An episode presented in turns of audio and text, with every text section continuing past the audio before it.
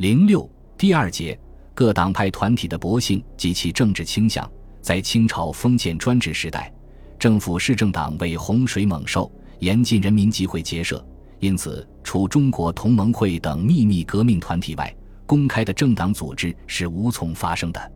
但自武昌起义和中华民国南京临时政府成立之后，集会结社犹如疯狂，而政党之名如春草怒生，为数几至近百。起初，由于北方尚在清廷控制之下，这些新生的政党大都集中在上海、武汉、南京等革命军占领的地区，尤以上海为中心。即清帝退位，北京临时政府成立后。随着国家政治中心的北移，各党本部也纷纷北迁入京。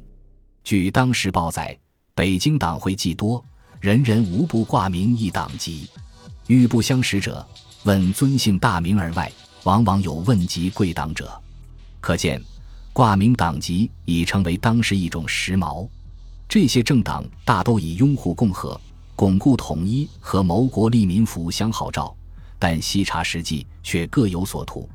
为扩张党势，他们一谋合并，二界招来，凡有不党之人，不管相识与否，折月吾当为君介绍入某党，不似承诺，翌日则党劝党政以送之矣。更有甚者，即非不党之人，也免不了为这党那党所运动和追逐，从而出现许多一身属间的跨党分子。兴起之日，湖广会馆、知云公所等处无不开会。有身兼数会者，匆匆化道即去，为无上有数会须复也。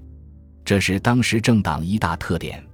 然而，这时党会名目虽多，但就政治倾向而言，却只有同盟会派与非同盟会派之分。